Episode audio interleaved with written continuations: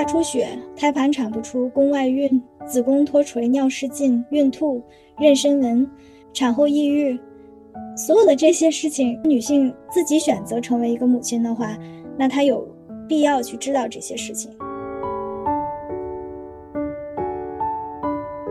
我妈她太好了，她会在乎更多的是我幸不幸福，她不在乎别人怎么说，她尊重我作为一个人有自我意识。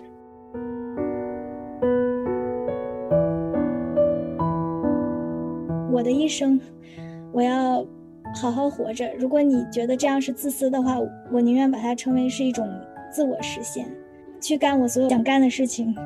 去和我的爱人去环游世界，去吃美食，去穿漂亮的衣服，把我的所有的时间都给我爱的人。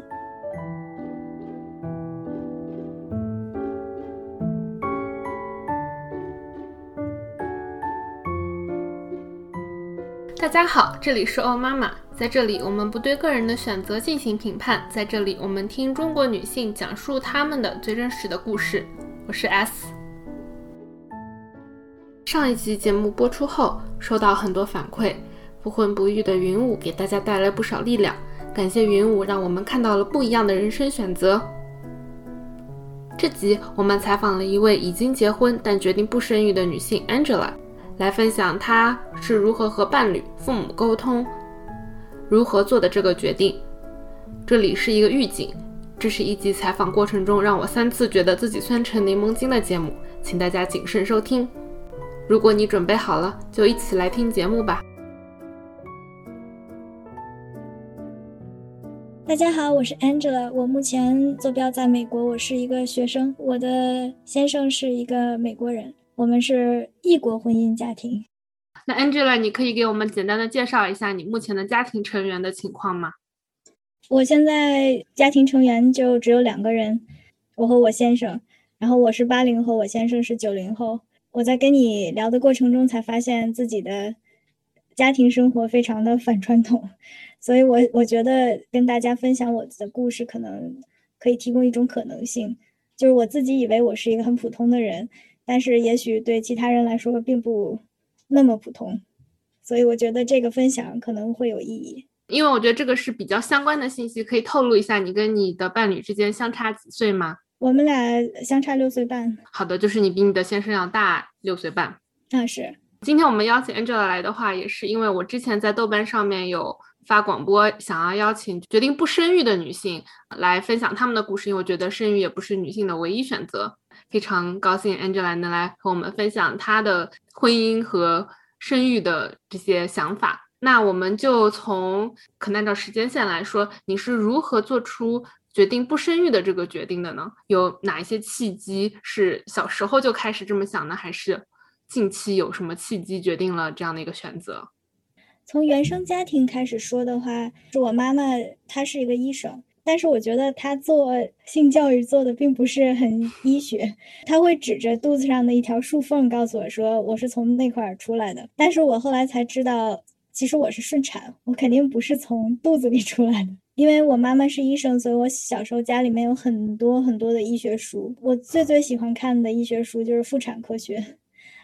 我不知道为什么就这么着迷看这个书。我以前觉得自己以后肯定会做医生，可以说我早期性教育就是从看医学教科书看过来的。我幼儿园的时候，我记得我一天回家到卧室以后，整个窗帘灯光都调得特别暗，窗帘也拉着，然后我妈妈就坐在床上。然后有一些阿姨过来看她，然后我就问她怎么了，她说我生病了，但是他看上去又不太像是生病，就我不知道是为什么。后来我再长大一点，我妈妈告诉我说，我有可能会有一个弟弟，但是因为种种原因，他就做掉了这个这个男孩子。就到现在为止，这还是一个谜。他也不是说不愿意讨论这个问题，但是他每次我问他，他就会说，因为我和你爸爸不喜欢男孩子。我觉得这个就。非常有趣，因为大家都会去选择流掉女孩子，但是他们会选择流掉男孩子。我不知道就是究竟为什么他们要做掉这个孩子。后来我妈妈说，有可能是因为当时他们都太忙太累了，他们没有时间去再照顾另外一个孩子。这个可能是一个很大的可能性。我妈妈说我爸爸是一个特别好、特别负责任的人，他从来没有。就让我妈妈意外怀孕过，所以这次肯定也不是意外怀孕。对，这是一个很有趣的点。小时候经常会有科技展览，然后展出就胎儿每个月有一种形态，就每个月都有一个胎儿的形态。我就是当时对那个展览特别的痴迷，看了好多次。我当时就觉得人的诞生真是一个非常美妙、非常神奇的事情，是一种科学式的热情来关注。我觉得这种这种痴迷和关注能让我以后对于生育有更多的知识。做决定，说我我不参与生育，我觉得有一定的打下一定的理论基础。哇，那我觉得你们那边的教育很好啊！就我小时候不知道为什么，我就觉得我是从嘎吱窝里面出来的，就 女人是从嘎吱窝里面生孩子。然后至于那种什么一个月的话，你的小朋友可能有多大，之后就是芒果那么大、西瓜那么大之类的。但是我小时候就一点概念都没有。是，就是我也是歪打正着，我妈妈也没有主动的去告诉我，但是她不拦着我去看这些医学书。对我，我先生他爸爸告诉他说他是爸爸生的，因为他是个男孩子。看来这方面就是全球的家长可能都差不多，在这个性教育方面。对的，嗯，那之后呢？青春期的时候，十五六岁的时候，有同一个学校的同学怀孕。这个事情当时可以说是一个对我的小宇宙是一个大震撼的事情，因为那真的是一个孩子，真的是什么都不懂。因为我妈妈认识他妈妈，然后我妈妈是医生，所以他就被送到我妈妈的医院。就我妈妈给我讲这个事情，是作为一个 少女早孕一个警示的故事来跟我讲的。这个这个女孩子，她一直都不敢跟她妈妈说，最后。她每个月都没有，没有月经，她妈妈也没有发现，直到六个月的时候，妈妈发现她实在是太胖了，就怎么能这么胖呢？最后才问她是怎么回事，还出现什么离家出走啊，然后后来又被劝回来，最后又被送医院什么的。就她妈妈选择的方式就是，呃，不能把孩子生下来，也不能休学，一定要这个事情不能让任何人知道，就觉得她名誉会受损。然后因为我妈妈她参与了。过程作为，呃，保护者和旁观者，他没有参与手术，他就跟我讲很多细节，就是说这孩子有多么的受折磨，而且六个月的时候引产，简直是就冒着生命危险去做这个事情。他的胎盘也没有发育完全，排不出来，然后又大出血。我妈妈讲了那么多的细节，都是血淋淋的。这个是我少女时期离生育这个话题最近的一次。我后来发现，很多没有生育过的女性或者男性，他不知道生胎盘的这个事实。就影视剧也是一个误导，就说喊生完孩子就啊啊喊完以后出一堆汗、血和泪，然后把孩子生下来，孩子哇一哭抱起来就完成了生产。其实不是啊，你完你生完了孩子，你还要排出胎盘呢，排出胎盘比生孩子还要痛。如果生不下来胎盘，就医生用手进去拉出来啊。那个那个女孩子在无痛的状态下。她的宫口都没有办法打开的状态下，医生伸手进去把她未成型的胎盘拉出来了。所以说，妇产科好多大夫大家都说这个产房是地狱，但是生出来的都是天使。嗯，后来我去美国上高中，我们有一门课的作业就是让你去做研究，写少女怀孕如何防治这个现象，如何从政策层面来来保护少女，加强他们的教育。我觉得这个特别有必要，但是在国内的高中，我没有人提到这个事情。美国反而大家都放到台面上说，真正自己去做研究，反而其实会保护写作业的这些少女。还记得你当时做的是什么样的一个 research 吗？我当时记呃，我记得不太清楚了，但是我当时记得就是去研究了一些数据，就比如说有多少少女。在十六岁之前早孕，当地政府和整个全国范围的政府有什么样的政策层面？然后就说这些少女是否还可以生了孩子以后回到学校，或者说她不足月的话，可不可以去堕胎？有没有一个 NGO 或者是一些机构来帮助这些少女再走回去这个路？或者是有没有预防的措施？就是说在少女们还没有。早孕之前给大家发避孕套，呃，给大家科普这个知识，在学校里面就有很多这样的一些呃政策和讨论。说到这里的，sorry，还有一个题外话，是我突然想起来，你有看过那个 Netflix 上的 Sex Education 吗？我看过一两集，没看全。哦，那好像就是第一集，就是那个是叫 Maeve 吗？Anyway，那个女主角最开始的时候，第一集吧，可能她发现自己怀孕了，她就找了那个男主去陪她去了那个医院，就是 Nothing，她就做完了这个流产手术，这个事情就结束了。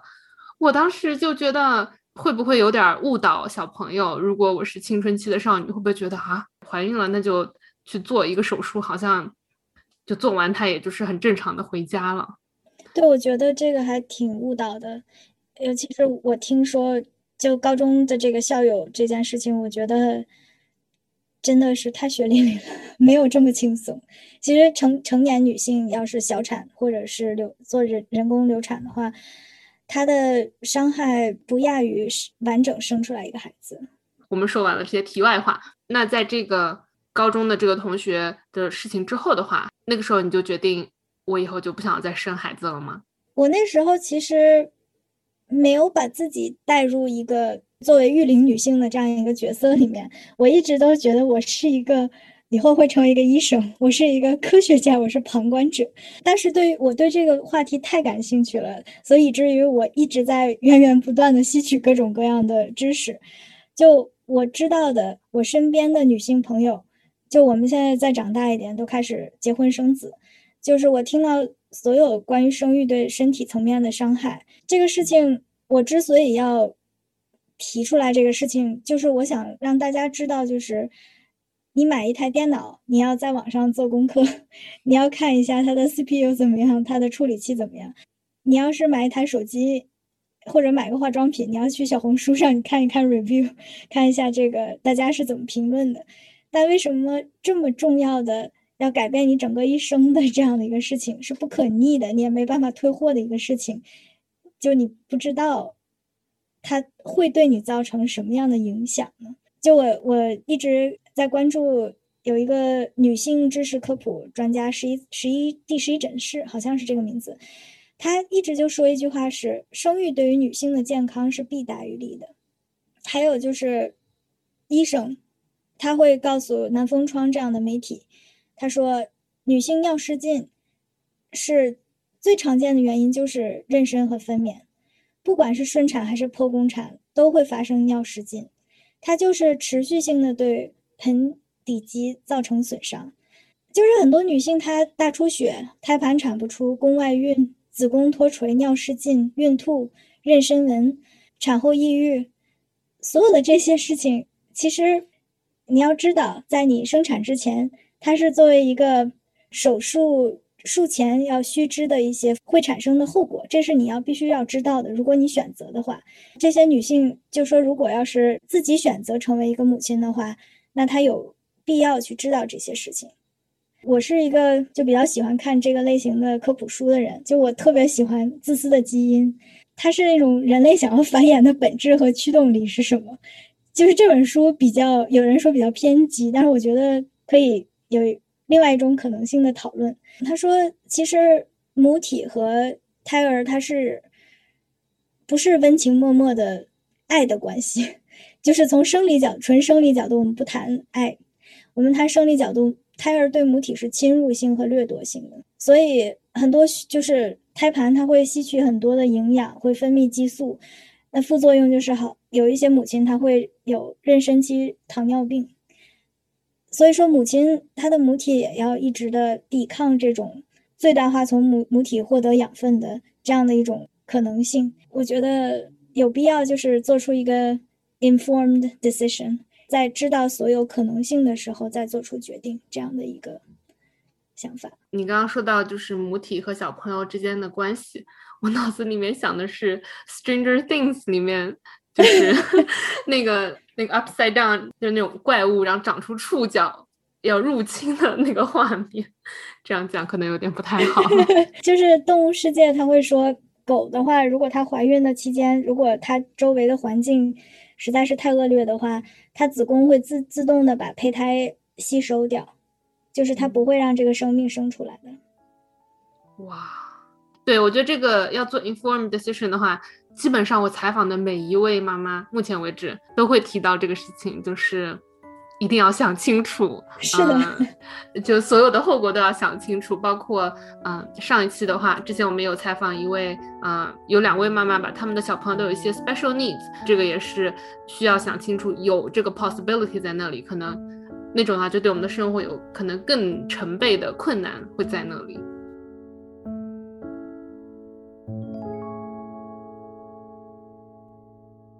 你这个决定不生育的。决定是在什么时候变成了一个非常非常清晰的一个决定呢？呃，就是我觉得社交媒体开始大幅度的讨论这个，呃，这个这个话题，它开始进入公共讨论，所以我开始看这些很多早期女权主义者他们的一些言论，我就觉得原来你可以把这件事儿说出来。原来就是说，你可以做出不同的选择。就我想想的一些东西，别人就已经把它说出来，而且说的特别好，特别完整，特别理论化。我知道，就是女权主义这个词儿现在 可能不太是中性词，现在有一点偏贬义词。但是其实波伏娃在四十年代的时候，他就讲过这个事情。他说：“你如果是一个女人，你就应该是一个女权主义者。就如果你。”因为我是一个女人，所以我必须是女权主义者，我才能够保护自己，才能够在这个父系的男权的社会，来完整的拥有自己，而不被任何传统的父系的观念所奴役。波伏娃他说，就是如果你做自己，你就不值得被爱；如果你想获得爱，就必须放弃自我。这是一个身为女人就要面临的一种双输的境地。但是我想。为什么我必须要双输呢？波伏娃是四十年代写的这个，我们现在已经是二零二一年了，我可不可以作为一个女人，一个女权主义者，获得爱的同时又不放弃自我呢？有没有这样的一条道路，我们可以去去走呢？我是一个就是喜欢找科学科学论文 来，呃，支持我的观点的人。社会学它有很多很多数以万计的。研究表明，婚姻可以增长男性的幸福感、寿命、健康，但是对女性有益处吗？没有，因为女性是那个付出更多的人。我周围的有一个同龄的朋友，她的丈夫在孩子几岁的时候还是没有找到当父亲的感觉。就我这个朋友，她产后抑郁，她想要自杀，然后但是与此同时，她还要带孩子，还要做一切家务，她没有工作。这个事情。可能会觉得在美国一九六十六六零年代会非常普遍，但不是啊，他们是我同龄人，他们就生活在离我不远的地方。这个事情就怎么说呢？他们是意外怀孕的，然后他们做父母，他们就体会到哦，这个是一个多么劳累的事情，你要付出各种层面的一个代价，心理层面、夫妻关系层面、情感层面，各种各样的层面，但是。我我就觉得他们还是会想要问我说你要不要孩子，但是我想说生孩子这种行为本身是一件多么自私的事情啊！你有没有问过你的孩子，你愿不愿意来呢？你就这样未经允许就把一个人带到你的维度、你的世界、你的整个这样的一个环境当中，他平安的长大，他但是他一生的喜怒哀乐都是你满足。你自己私利或者私心的一个副产品。我的另外一个女性朋友她说，自从有了孩子，才发现自己的控制欲和脾气都那么大，就孩子完全没有任何的抵抗能力，所以她发掘出来很多自己的阴暗面。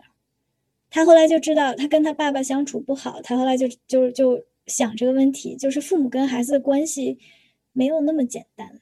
从女性主义角度是这么看，那从这个个人实现角度呢？那又有论文提到，就说母职惩罚这个概念，就说母职惩罚就是你作为一个母亲，你受的教育越高，你的平均工资增长率就比未生育的女性要低，女子的子女的数量，呃，对于女性工资的平均数也有显著的负面的影响，就是说你生孩子对你来说是一种惩罚，而且。你受的教育程度越高，这个惩罚的速度越快。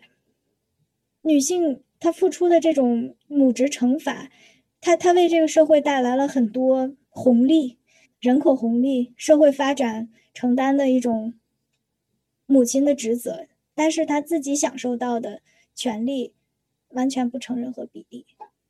有很多就社交媒体上面会有女孩子在上面发说：“我已经二十七岁了，呃，我出国现在会不会太晚？或者说我现在快三十岁了，啊，我还没结婚，所以我要是想改行的话，转行会不会太晚？就是你想首先要把生育这个元素把它摘出去，你把想象自己想象成一个人。”就是如果你是一个人，你是一个男人，你会不会焦虑呢？不会，这辈子只活这一次，只只是短短的，也就这么几万来天。那么，如果要是你想把你的生生命变得更丰富，变得更有趣的话，还是要为自己喜欢的事儿要努力奋斗，就是要视野开阔，就未来会开阔，要觉得自己的人生刚刚开始，还有很多很多的可能性。我觉得这个是一个。应该自己想清楚的事情。我看有一个网友他说：“他说一个女人的一生就是不会像男人一样是一条上升的可预测的直线，它是一条曲线，它随时都可能面临被怀孕、分娩、养育孩子、家务事打断，或者往下拽着，然后奋力的再弹上去。”我的那个意外怀孕的朋友就这样意外的怀了两个孩子，然后 他从第一个孩子。生育到现在八年，没有工作，没有上学，我觉得有点可惜。很多一线、二线的女性，城市的女性，她不愿意再生育，是因为她觉得以前有很多通过自己努力学习，呃，努力上进就可以掌控的、解决的很多问题。她生完孩子以后，她没有办法再掌控自己的人生了，包括经济层面，包括身体层面，包括家庭，包括。就是你的先生再好，就像金智英一样，她的先生已经很好了，但是还是不不不，他他不理解，他没有穿过你的鞋，他没有生过孩子，他不能理解这个事情。所有的这些想法就让我很坚定，就说我的一生，我要好好活着。如果你觉得这样是自私的话，我宁愿把它称为是一种自我实现，去干我所有想干的事情，去和我的爱人去环游世界，去吃美食，去穿漂亮的衣服。把我的所有的时间都给我爱的人，我是这样想的。对，对我觉得刚刚听完这个的话，有两点吧。第一点是，确实我我作为一个已经结婚了的女性，虽然我还没有生孩子，但是我在考虑我的未来，比如说五年的时间内，因为我觉得我对于生育也不是很排斥，但我还没有想好。但我感觉就是很难把这件事情给。剔除出去，一旦把这个生育加到我人生，比如说未来五年的规划里面，就是很多事情就没有办法做了。我就会觉得，就我光想想我都觉得有点不太开心。但是我又我又目前又没有那种非常坚定的这种，嗯，我就是不想生孩子的心情。所以我觉得我自己可能还处在一个很摇摆的状态。我觉得听一下大家不同的想法也很好。另外一点的话，我可能想要抬一下杠的是。可能会有听众听到刚刚说你的这位呃好朋友，他八年生了两个小朋友，也没有做别的事情。可能会有人觉得说，也许他，也许他，他做这事情也是有意义的。他绝对是有意义的。他的两个孩子长得非常的漂亮，然后非常非常的可爱，非常非常的聪明。我其实是一个非常喜欢婴儿的人，我可以盯着他的婴儿看好几个小时，然后去照顾他。但是并不代表。我愿意成为他们的母亲，就是我是一种叶公好龙式的喜欢。呃，他做的事情绝对是有意义的，但是是他愿意做的事情吗？是不是他本人这么选择的？不是，他是意外怀孕的，他没有选择，而且他产后抑郁到现在还是在抑郁。那个时候，我邀请他们去我家去看，去跟我们玩，去看我，但是他们说去不了。后来我才知道，不是时间上的去不了，是身体上的去不了。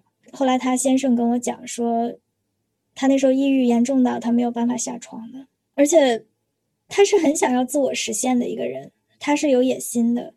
呃，他现在也申请到一个学校，他想去读硕士，但是他孩子还是没有无解，他不知道这个孩子谁会帮他带，那如果带孩子的话，可以爸爸帮着带一下。但是两三岁的小女孩、小孩子，她不知道怎么办，而且她升学校的时候，她托福也没有办法考。她跟学校就明明明白白说：“我是一个两个孩子的妈妈，我没有任何自己的时间，我唯一的时间就是十点钟孩子哄睡觉以后，在我睡觉之前的一两个小时，所以我没有办法。”花时间去准备托福，我希望你们能够理解。我觉得这个事情就是他做的事情是有意义的，我也非常喜欢他的孩子。但是，对于他本人来说，这个事情有意义吗？是他确实牺牲了非常非常非常非常多的东西。是的，他牺牲了健康，牺牲了很多机会。对。那你在关于不生育的这个决定？我想最后问一下，那你在你的成长过程中会有一些瞬间幻想自己会成为妈妈吗？好多人都说我要想一想为什么不生育，但是对我来说是我要想一想我为什么生育。我一直没有找到一个理由，就说我为什么要生育，所以我觉得这个决定做的还不是很艰难。嗯，对，而且我的先生也非常支持我。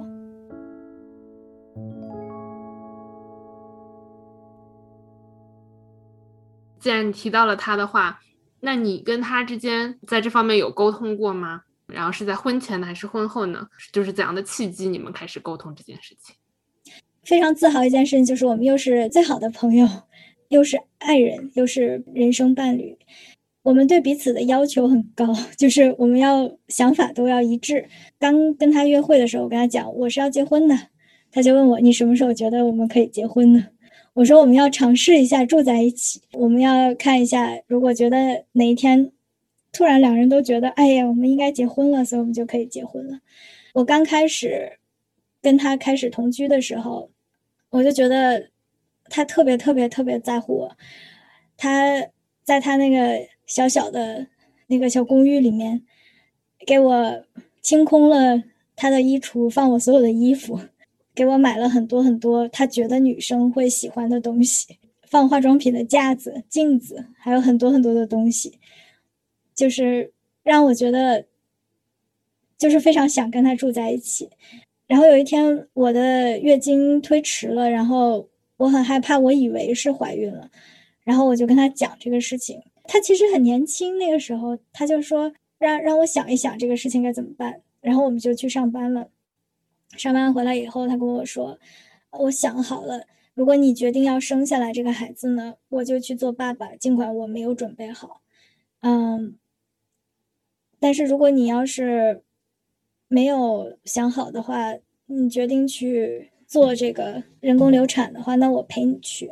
但是我希望就不要伤害到你的身体。”他是这么说的。当时我就觉得，就是这个是一个可以信赖的人，他是尊重女性的。他是真心的，把我当成一个有自主选择权和能力的人来看待的。这个人简直就是沙子里面的一块大金子，就觉得特别适合结婚。而且他高中时候上的是男校，所以他以前也有过女朋友。但是我不知道他就是对于女性的困境和女性的一些生理上的不方便，他是怎么理解的？所以我跟他讲。你要不要尝试一下跟我一起垫卫生巾？我会给他看那个视频，就是男生去垫卫生巾，然后去模拟他这个肚子疼是怎么回事儿，或者是生产的这个，他们那些男人疼的要死，进去之前说我要让老婆生一个足球队，结果垫完了以后说行了，生一个就行了，太痛苦了。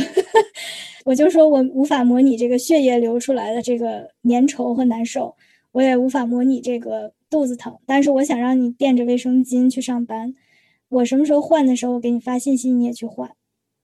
他垫了一天卫生巾，他就觉得实在是太难受了。他说：“就为什么要受这样的苦？”我说：“我每个月都要受这样的苦，而且不仅仅是这样，呃，姨妈之前还有很多综合症之类的。他有一个优点，就是对于别人的困境和疼痛，还有伤心，都有一种换位思考的能力，尽管他。”不能理解，但他试图去理解，就是是一个很善良的人。我跟他讲，我说，那如果我选择一辈子不不怀孕的、不生孩子的话，你会怎么样？他说：“我相信科技发达，如果我们有一天想要孩子，会有像 Matrix 那样的、黑客帝国那样的人工子宫，就我们可以领养孩子，就是有很多很多的方式，或者我们可以养猫，我们可以做猫的爸妈，就是都是可以的。”呃，他说：“我曾经在遇到你之前，我也有很多对未来的想法。”呃，我觉得生个孩子也不错呀，然后会找一个什么样的女人一起成家呢？会会有什么样的一种生活呢？他说：“但是我遇到你以后，我觉得，就说我希望，因为我非常非常的爱你，所以我觉得爱是，就是让对方幸福。如果你做出这个决定，你觉得这个能让你幸福的话，我尊重你的选择。那么我希望。”你能幸福，那我们就不需要要孩子。他说，最重要的事情不是妥协，就是爱，就是爱的话是所有这些的答案。我以前遇到他之前，我不相信有这样的爱情，但是后来我真的相信了，他真的是这样。就是他说，如果你不想养猫，我们也可以不养。但我知道他有多么喜欢猫，所以我爱他，我就想让他幸福，所以我就妥协，我说我们可以养猫，就这样。嗯，听到这里，我突然酸的接不下去话了，感觉是一颗柠檬精。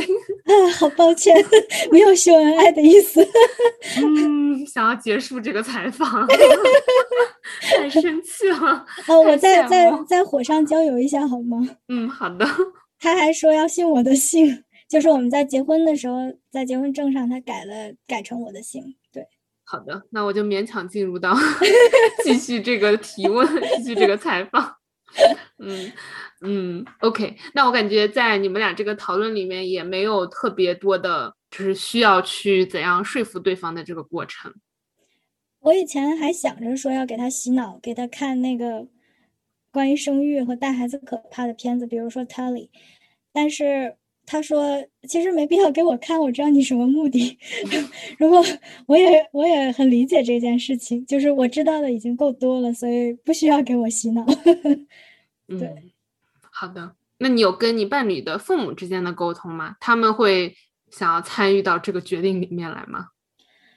呃，我跟他妈妈聊过天儿，就关于这件事情，他跟他妈妈讲说他不喜欢孩子，我们以后坚决。”肯定完全不会生孩子，呃，然后他妈妈就觉得很奇怪。然后有一天我我跟他妈妈聊天，然后他妈妈就无意中说，他告诉我他是不喜欢小孩，你们以后也不会生小孩的。他说我觉得好奇怪，他小的时候很喜欢小孩子的。然后我就一下子明白了，其实他是为了我要跟他妈妈这么讲，预防他妈妈和爸爸无意中提到这个事情会给我无意中施加压力。他替我把这些话说了，然后呢，他他妈妈说，我有这么三个这么漂亮的孩子，都这么聪明，我觉得我的人生特别美好。但是其实他真的是两三个里面两个都是剖腹产，他真的付出好多，他付出了他的事业，他的青春，但是他觉得很值得。我就问他，那如果生命可以再来一次，你会不会选择再生育呢？或者就说你为什么要生孩子？他就。一下子就不知道该怎么说。他后来想了想，说：“是啊，我为什么要生孩子呢？因为我周围的人都是结了婚，所以就生孩子，就这样啊。就是也没有想为什么，就没有想这个意义。后来他说，我生了第三个孩子的时候，我再也不想生了，就告诉她丈夫，就是呃我公公，就说她再也不想生孩子了。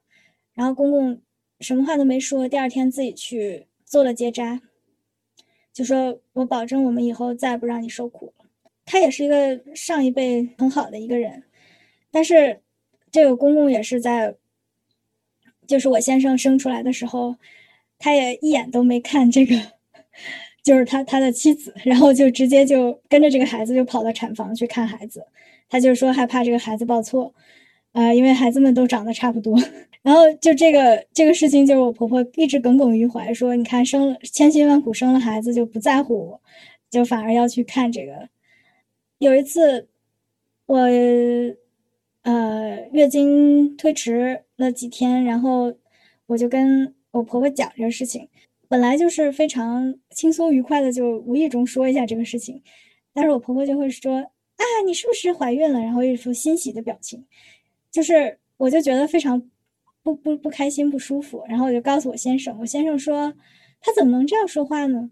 你的身体你做主呀，你愿意要孩子就是你你的事情，你不愿意就没有。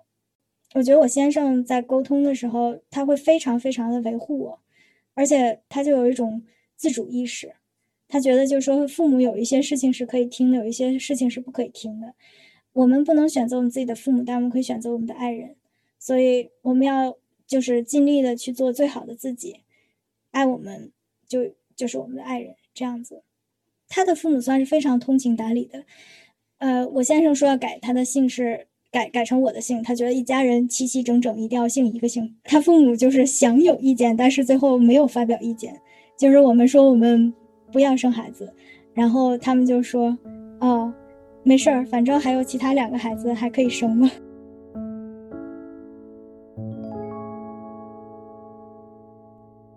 那既然我们已经说到了父母的层面的话，嗯，不如来讨论一下你的父母在婚姻啊，在生育这方面的态度。因为就是我们之前有聊过一次，快速聊过一次的话，也是因为有提到你们家，在我来看是比较特殊的，所以不如请你先来讲一下你父母的婚姻是怎么样的。我爸妈怎么说呢？他们算是非常开明的，就是基本上满足了我想做什么就做什么。就我是一个异想天开又非常任性的人，但是他们基本上百分之九十五都支持了。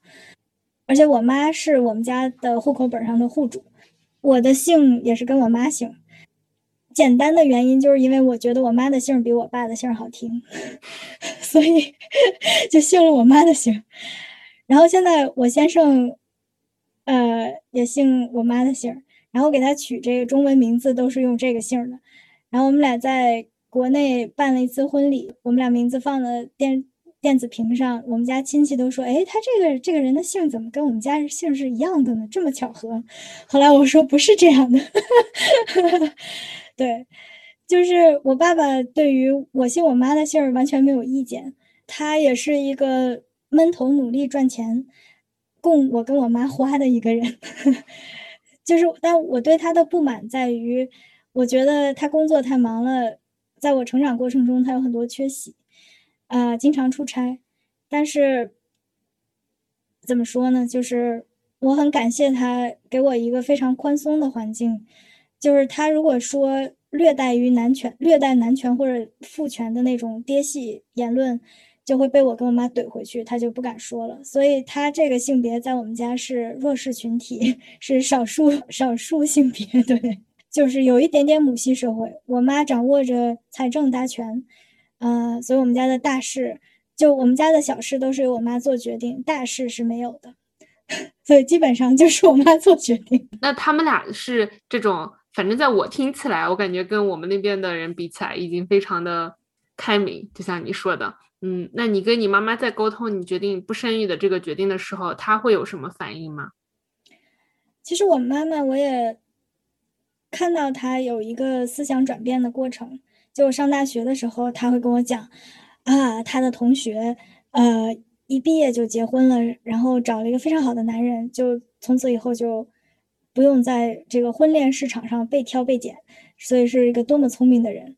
他以前有这样的一个想法，然后他还会屈服于七大姑八大姨的亲戚给我介绍，就我在二十出头的时候给我介绍对象。然后那些男生都自视甚高，有一些那种爹系的言论，没有真正的去尊重女性那样的一个想法，那肯定就不可能在一起。他也会去给我把这些人通过其他的亲戚介绍给我。他那时候他不知道，就说我应该嫁一个什么样的人，因为他自己嫁给我爸也是别人介绍，然后就这样就稀里糊涂的结婚了。但是其实后结果还是好的。他自己其实。没有一个很好的规划，他反而觉得一个女孩子又年轻又漂亮，在最好的时候就应该结婚，这样子会生一个孩子。他给我的规划就是像他一样做一个医生，去生一个孩子，然后找一个老公，就这样这样过。但是我觉得我不想过这样的人生，我有我自己的想法，所以我跟他有很多次沟通，然后逐渐的演变到后来他。开始通过他自己的一些个人体验和他周围的朋友，呃，还有我跟他讲的这些事情，还有其他的一些种种，他就突然就想到，其实生育是一个对身体很不好的事情，就连代孕的取卵都是对女性有着很大风险的事情，嗯，所以。他非常幸运，他本他本人非常幸运，他受到的生理伤害比较小，但是他还是觉得他自己有一部分韧带和骨骼就永远的改变了。然后后来他就想，既然我是他的孩子，唯一的孩子，他希望我幸福，也是就是跟我先生说的一样，就是爱，就我希望你幸福。那他心疼我，他不愿意让我经历这些，所以他就说好。就是你自己选择的，我相信你，你你会是一个非常幸福的、很成功的人。就我跟他视频聊天的时候，我会 摆弄我的乐高，然后他就说：“哦，我从来没见过你，你你这个年龄段的人给自己买玩具，然后玩的这么开心。就是你在自己的身上花钱，就是周围的我的那些表兄弟表姐妹，他们都在给自己的孩子花钱。”就是他们自己的人生没有他们自己，就我妈就是有一种，就是一种羡慕的感觉。她觉得就是我们两个人挣的钱都可以自己花，然后可以来不断的学习，我们的时间都是自己的。她觉得其实这样反而很好。然后与此同时，她把这个概念投射到她的其他的朋友的身上。在我还没嫁出去之前。他的朋友就不断的就就说啊，你应该找一个什么样的老公？你快点结婚吧，你再不结婚就怎么怎么样。然后我就我就会说妈，你看这个阿姨一直在催婚。我妈就说啊，别说了，其实孩子都知道的，太大压力了。然后 然后他的孩他的朋友们跟我说，呃，就是在我在国内的婚礼上，呃，婚礼之后，然后就。朋友们就说啊，你看这两个孩子都长得这么漂亮，他们俩生出来的孩子该多好看呀！又聪明，而且血缘远的话就会这个生出来孩子很聪明。我妈妈说，其实孩子们有自己的规划，所以看他们自己怎么说。他的朋友会逼着自己的儿媳妇儿生三胎，原因就是说多子多福，再一个生个男孩，再一个就是。就是我我也不知道为什么，反正就是逼着生三胎。然后我妈说，这个不是自己的女儿，就是自己儿媳妇儿，你就舍得就让她这样生吗？如果她是你自己的女儿，你会不会这样呢？逼她呢？已经生了两个孩子了，还不够吗？人家也是别人父母的宝贝女儿，为什么要这样对待别人家的孩子呢？所以，就我妈妈她有一个思想上的转变，她是逐渐的、慢慢的。有人就跟我讲说啊，你。你决定丁克了，那你妈表面不说，肯定还是想让你生孩子的。就我想说，你又不是我妈，你怎么就知道她怎么想呢？我妈是一个多么时髦、多么现代的一个人，她接受我跟我先生的姐弟恋，她接受我跟外国人结婚，她接受我如果非常不喜欢那份工作，我就可以辞职，然后裸辞去找我喜欢的工作。他接受我去干一切我认为对的事情，他就是想让我幸福啊。但是那个人就很不负责任的，就觉得六十以上的一个老太太，她就会 有这样的想法。其实不是啊，就是要允许人会跟一个刻板印象不同的一种想法呀。你说到你妈妈会有一个思想上的这个转变的话，你觉得会有哪一些因素呢？就你刚刚也提到一些因素，你可以具体的说说看吗？嗯，我问的原因的话，也是觉得想学习一下你是怎么样跟你父母。跟你妈妈沟通的，呃，我觉得又说一句柠檬精的话，就是我妈她太好了，她会在乎更多的是我幸不幸福，她不在乎别人怎么说，她也不在乎她自己的愿望，他尊重我作为一个人有自我意识，如果这是我的选择的话，他尊重我，而且我做出来很多选择，有一些选择是他没有办法。帮我想象，或者是想象都无法想象的选择，但是我，我算是做的还算，还算好，而且我生活的还算非常平安、平稳、幸福，所以他觉得他可以信赖我。再就是，他现在目前对我来说没有任何的所谓的控制权，就是说从财政上我不会依靠他，从地理位置上。我在美国，他在地球的另一边，他也没有办法 够到我。再就是，像我刚才说的，他会尊重我的本人的意见，而且我们关系非常好，我们关系就像朋友一样，所以非常平等。他也是一个非常时尚的人，他会接受很多新的一些概念和想法。呃，他当时可能未必听得进去，但是听多了也就差不多了。而且他自己本人确实从一个。女权主义者的一个视角去重新看待他周围的人和事的时候，他发现，啊，确实是我是有道理的。我也有点柠檬的录不下去了。为什么我要这样折磨自己？好的，那我们说完了妈妈的这个，呃，虽然感觉你爸在你家好像没有特别大的发言权，但是也可以给我们说说看你爸爸会有什么样的反应吗？嗯。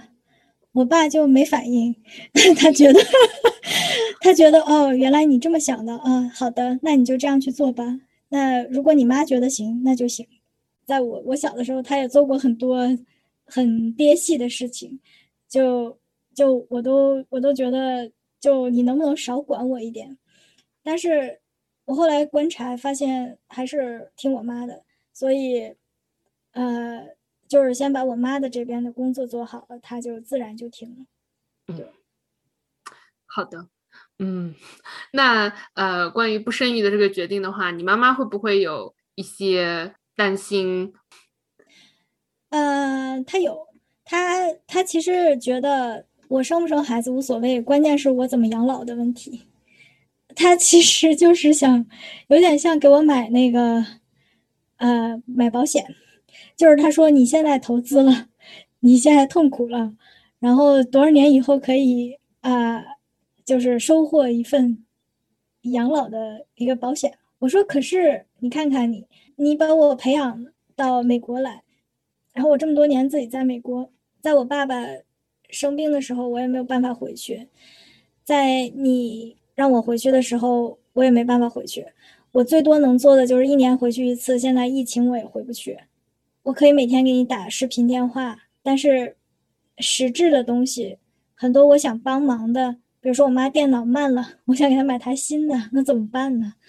嗯，她想在家里面装摄像头，安全摄像头，家里面门被撬了，我想给她装密码锁，怎么办呢？我都就是爱莫能助啊。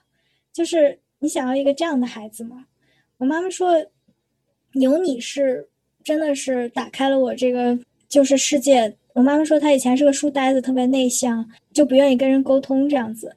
但是自从有了我以后，她觉得全世界的人都特别好，她全世界的孩子都特别特别可爱。嗯，他学会了爱别人。然后他觉得，即使我只是给他打打电话、磨磨嘴皮，也给他很多的精神慰藉，而且我给他带来很多新的信息，不然他的思想还会是老派的。然后我给他买化妆品，我给他买漂亮的衣服和鞋子。他觉得如果生一个男孩子都不会有这样的好运，就生生女孩子才比较好，比较好。这个事情我婆婆深刻的体会到了，就是她就她特别希望有个女儿，所以我我跟她就会交流一些女生之间会聊的这些化就化妆啊、化妆品啊，就是这样的话题，她又会很享受。就是她会担心这个，她说她需就是人需要一个精神上的慰藉。我说人和人是不一样的，就也许你需要这样的慰藉，但我不需要。如果仅仅为了养老保险去生个孩子的话，那这事儿多自私啊！这事儿太太自私了。而且你怎么就能确保你生的孩子一定会跟你是朋友呢？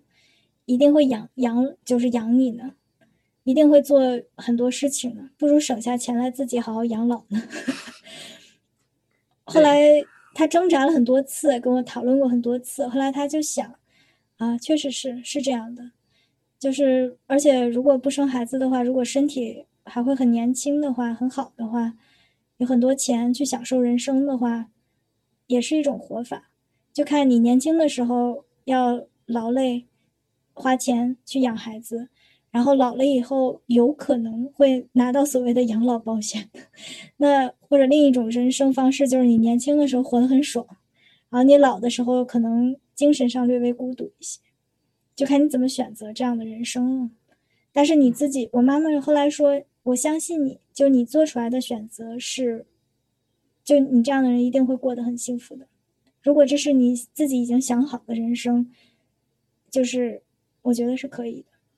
嗯，对，我觉得这个被你一说的话，听起来不像养老保险，像一个养老赌博、养老乐透那种，就不就不一定，谁知道会不会中呢？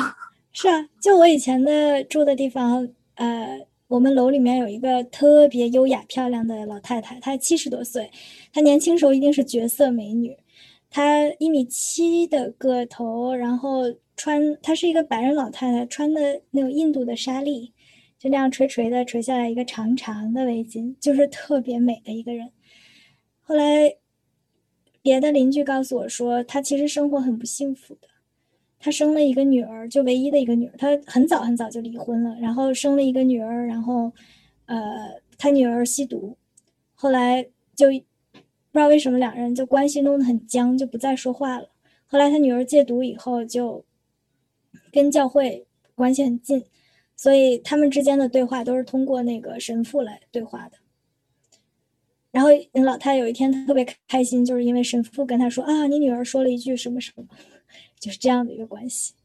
嗯，呃，还有就是我上学校上大学的时候，跟一个同学帮他去看房子。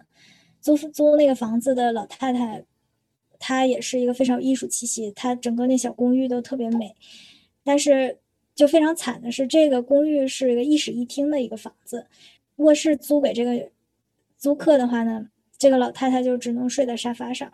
后来我们说你你怎么能就睡在沙发上呢？这个你为什么不睡在自己卧室？这老太太说，我就想要一个女孩子跟我住在一起，跟我做个伴儿。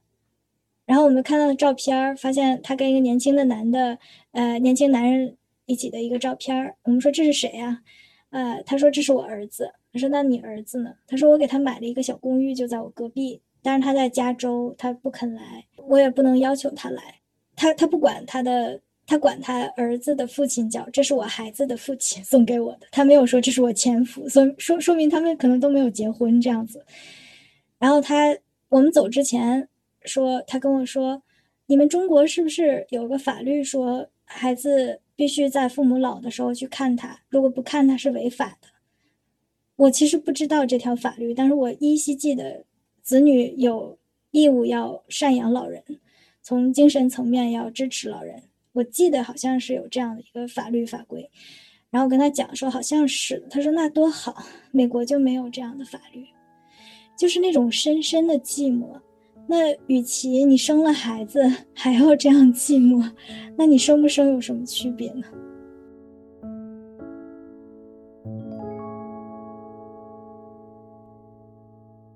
那我们既然已经说到了养老的话，嗯，接下来这个问题可能有一些听众会觉得想要骂我，但是，嗯，但是的话，嗯，我就还是先问一下，嗯，因为我们刚刚最开始的时候的话有提到你跟你的伴侣之间有相差六岁半。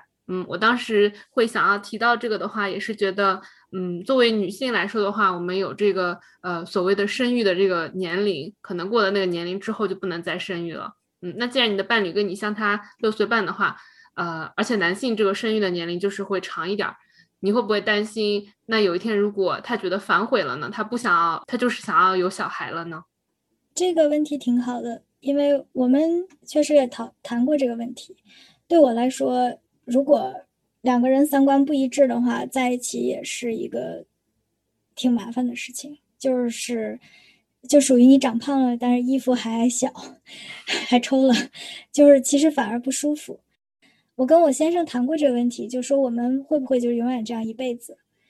如果我有一天已经老到不能再生，没有任何的机会再生孩子，你会不会觉得很遗憾？他说。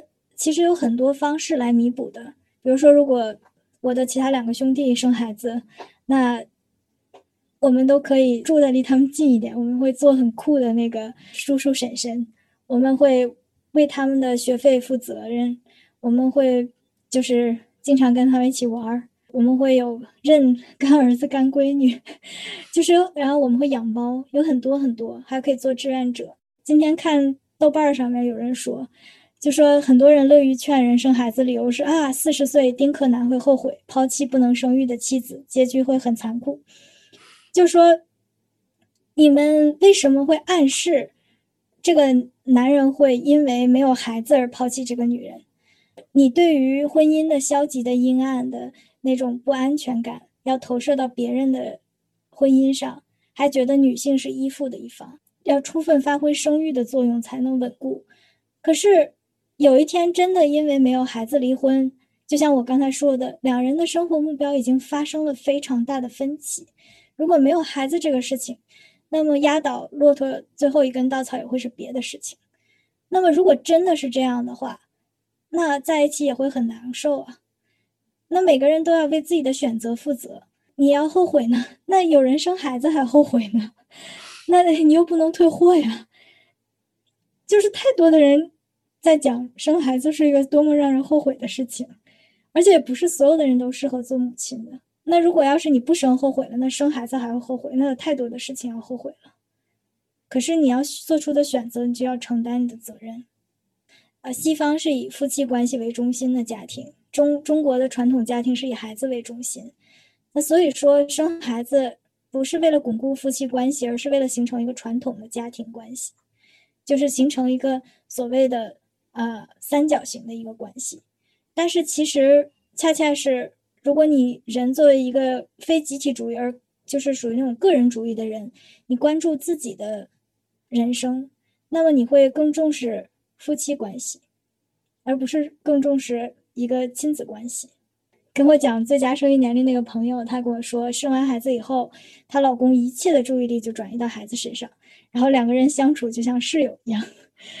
其实就是生孩子反而不能巩固夫妻关系，反而是一个考验夫妻关系一个最大的坎儿。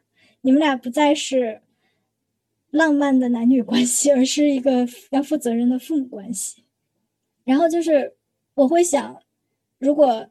我真的有一天觉得我要离婚，那么如果我有孩子的话，我怎么会离婚呢？就是这个，这个就更不敢离婚了。但是如果不敢离婚的话，对于我的人生是不公平的。那对于这个孩子的这个人生就公平吗？我不需要刻意去表现，我也不需要刻意的去讨好我的先生，而是他觉得，因为他爱我，所以他要支持我的选择。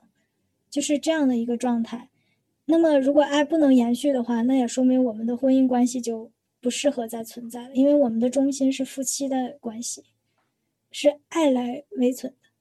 就是结婚证这个事情并不能把我们拉扯在一起，是爱把我们拉扯在一起。唯一的一个标准就是说你生还是不生，就是你的身体你做主，你想明白了你再生孩子，对自己负责，对孩子负责任。这个不是上街买菜，不是去买化妆品，不是买包，你可以退货。谁能一辈子不后悔？永远都有后悔的事情。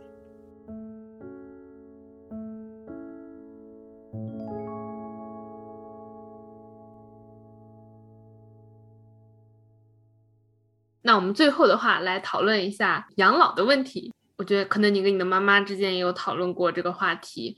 那你目前的话？这个阶段的话，嗯，你会对养老有什么样的打算吗？实话说，还没想那么远。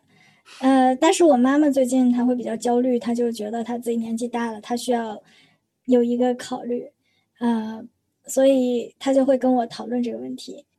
她一开始是觉得想要靠这个我的一些表兄、表表兄弟、表姐妹，就跟他生活在一个城市里面的人。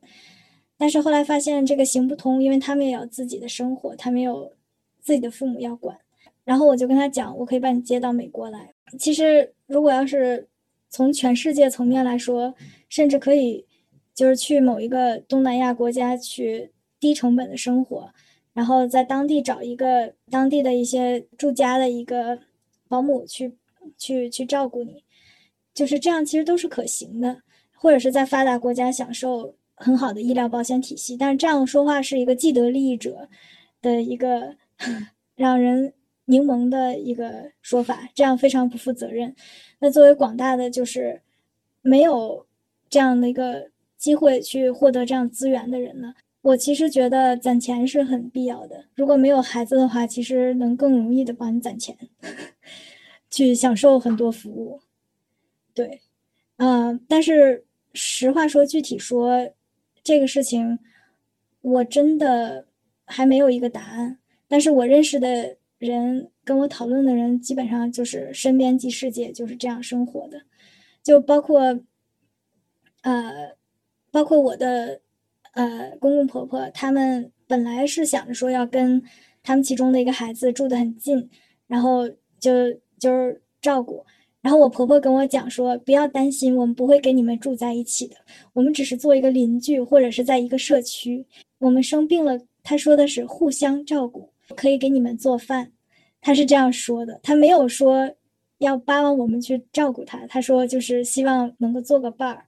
这个社会有太多的可能性和多样性，但是好多时候，就我们身处在这个环境中，我们想不到也看不到，但是有太多的可能性了，而且我们谁也不知道几十年以后会发展成什么样子，只能是今朝有酒今朝醉先。对，我觉得没有小朋友的话，确实可以，因为只需要照顾自己和嗯，就两个人互相照顾的话。啊，我我跟我先生都讨论过临终关怀这个事情。我跟他说，我说我们像三毛一样，说跟荷西说，哈，有一天我们老的到走不动了，穿的好看的衣服，然后躺在床上一拉手，说好了，我们现在可以一起走了，然后就这样一起。然后他他就笑，他说这个好浪漫。他说但是你知道的，我们俩。这种可能性很低呀，我说没关系啊，男人死得早，你比我年轻，然后我会长寿，我们俩就可以一起死了。他说，嗯，你都算好了。他就说，如果要是我们中间有一个人成植物人怎么办？我们中间有个人如果半身不遂怎么办？我们能不能照顾彼此？后来我们就想，就说是可以的。我婆婆做手术，我公公就给她洗澡，照顾她三个月，然后我公公生病，我婆婆就。就照顾他，就是家里面的很多关爱，就这样让我们有一个范例，就说我们应该彼此怎么样珍视彼此，照顾彼此。然后以后我们会把我们的钱捐给教育，捐给奖学金。啊，这么一想，没有小孩的人生真的好简单啊！对，很开心，真的很开心。可能会有点像抬杠，因为你目前的话是生活在美国嘛，然后你的伴侣的话也是嗯在美国长大这样。你会觉得你现在做的这些决定，它是有一点 privilege 吗？啊，肯定是的。呃，我以前没有意识到我的选择和我的人生是 privileged，然后我也没有想到我是非常非传统的。然后直到我跟你讲这个事情，我有一个反思，我才知道原来我的生活跟大大家主流的期待是很不一样的。但是我就想说，如果要是一个社会，它进步到一定程度，它会可以包容不同的声音和不同的生活方式。但是我没有说要鼓励其他的女性不要生育，相反，我是觉得生孩子是一件非常美好的事情。我对孩子非常非常的着迷，我可以看婴儿看好久好久，真的太喜欢他们了。但是这种着迷。并不是说我自己身体力行要去做这个事情，就是这是不同的一种喜欢。如果要是有人觉得我特别 privilege 的话，那也是对的。但是人在美国就一定 privilege 吗？也不一定。但是我比较喜欢美国的一点就是，我的朋友们，包括在这里在这儿的中国朋友，他他们都会非常尊重我的决定，他们会表示。就是虽然不能理解，但是尊重你，而不是就是一直说你为什么会这样，你为什么会那样。当然也有中国同事，年轻的、老老老一辈的都有，他会就问我说：“你结婚你不生孩子，你老公让你吗？”我听这话我就说：“哇，他跟我结婚的目的就是让我生孩子嘛，那这婚还不如不结。就是如果我出于爱，我给他，就是我不是给他生孩子，是我给我自己生孩子，给我们生孩子，那我是会生的，但是。”说他让不让我生孩子，这个，那，那我就这样的人宁愿不嫁也罢。我觉得就是美国很多很多的缺点，有一个好处就是他会包容多样性，或者说多样性太多了，所以见怪不怪。我在欧洲的时候，就是我觉得大家会是一个民族国家，大家就会看啊，这人是个外国人，他跟我们长得很不一样，所以会盯着你看。但是在美国，因为 不同的人太多了，所以没有人盯着你看的。哦，还还要说一点，就我昨天还是前天在《纽约时报》上看到一个报道，就叫《Female and Child Free in Pictures》，我翻译就是“没有孩子的女性图鉴”。这个文章我看完以后觉得，哇，真的是连美国主流的思想都是，就是跟中国是特别的像，就是医生他会假定。你是女生，你会生孩子。所有的其他的人，他会说，如果你不生孩子，你就是浅薄的、自私的、自满的那种女人。他他觉得你是一个女人，你就应该生孩子。但是想到你自己的想法，如果你自己的想法可以坚持下去的话，那也是算是实现了你人生的目的和价值。就是人和人他想要的理想生活是不一样的，没有必要为别人说的一两句话，他们没有办法为你负责的。他们说赶紧生吧，但是他们不是那个付孩孩子尿 尿布钱的人，他们也不是晚上被吵醒五次去喂孩子奶的人，所以没有必要为别人的想法来买单。当然，沟通的时候。不一定要很激进，这个事情是很温和的。如果别人想要孩子，我会祝福他，但是别人也没有权利来评价我。我之前也看到别人说，最近才学到这个 “child free” 这个词，因为以前可能大家会用 “childless”，嗯，就听起来好像 “homeless”，就听起来是一个比较 negative 的词。嗯，但是如果讲 “child free” 的话，就我就觉得 听起来很美好。是，而且不生不生孩子的人也不是 child hater，也不是恨孩子的，相相反是也是爱的，就是爱的方式不一样。其实他这个文章，呃，就是在柏林的这个女女的摄影记者，她专门有一个网站就叫 child free，we are child free。